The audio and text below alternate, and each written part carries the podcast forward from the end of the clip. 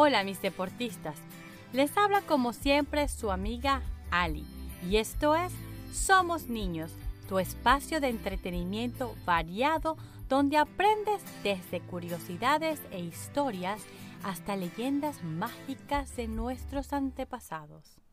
Hoy viajaremos en el tiempo hasta la Edad Media para conocer de dónde nació uno de los deportes más populares en el mundo. ¿Sabes de cuál te estoy hablando?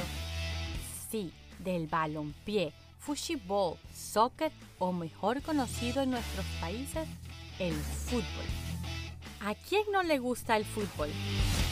Sí, a algunos no les gusta, pero la verdad es que es un juego que une a la mayoría de las personas en el mundo.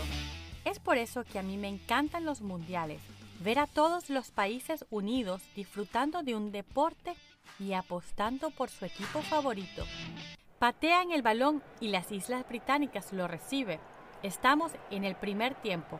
Existen muchos juegos que se juegan con un balón pasándolo con los pies, muchos similares, unos muy violentos. Pasan el balón a Italia, donde se juega calcio florentino. Pasan el balón entre los jugadores, tratan de notar y mientras eso pasa, se caen a puños entre ellos. Y cerrando el partido, la Universidad de Cambridge mete un gol, donde deciden las reglas del juego que actualmente conocemos. ¿Sabías que el nombre oficial de este juego es Fútbol Asociación? Es por ello que en algunas partes donde ya existe otro juego con el nombre de fútbol, lo llaman soccer. La palabra soccer viene de la palabra association. Fanáticos, ¿han escuchado los guaraníes inventaron el fútbol? ¿Eh? What? Sí, todos sabemos que el fútbol de hoy nació en Inglaterra, como dijimos anteriormente. Las reglas se establecieron en Cambridge en 1963 y que la historia de donde proviene se puede remontar a la Edad Media a los tiempos de los caballeros con armadura.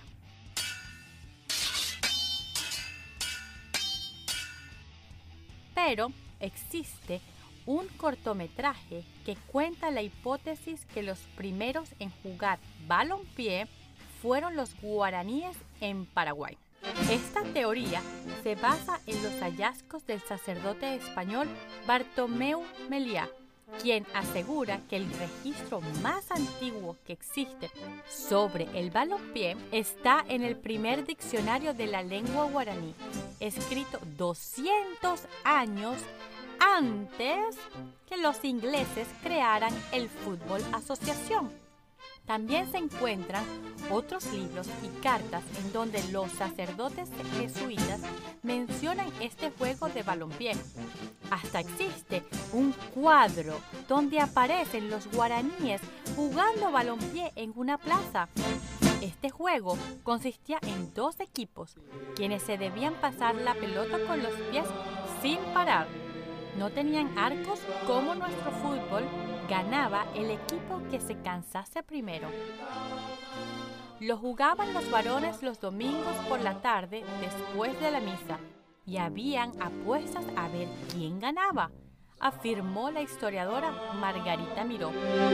La teoría que se cree es que los ingleses pudieron haber visto a los guaraníes que fueron llevados a España por los jesuitas y tomado la idea para crear el fútbol asociación que ya conocemos.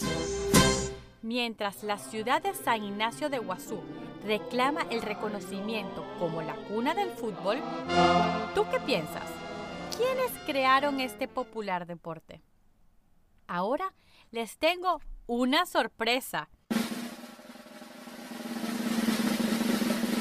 El entrenador de los grupos de 12 a 14 años del New York City Football Club, Michael Dalpra, tiene unas palabras para ustedes, los que quieren convertirse en jugadores o jugadoras de fútbol. Si quieres convertirte en un buen jugador de fútbol, debes amar el juego y ponerle pasión. Y si quieres resaltar y jugar en un alto nivel, también debes perfeccionar tu técnica entender los fundamentos del juego y sobre todo tener una fuerte personalidad. mucha disciplina y responsabilidad. Para convertirte en un profesional, tu vida de futbolista estará llena de éxitos y fracasos. Pero esa es la vida de deportista. Gracias Michael por tus palabras. Si quieren conocer más de Michael, Chequen nuestro post de promoción en nuestra cuenta de Instagram Somos Ninos Podcast. Y recuerda que me pueden escribir. Sígueme y comparte conmigo tus opiniones e ideas. Tu voz es importante para mí. Espero que les haya gustado y recuerda que si tienes un amigo, tienes un tesoro. Y hasta el próximo episodio. Somos los niños y nos gusta jugar. Niños. gostou.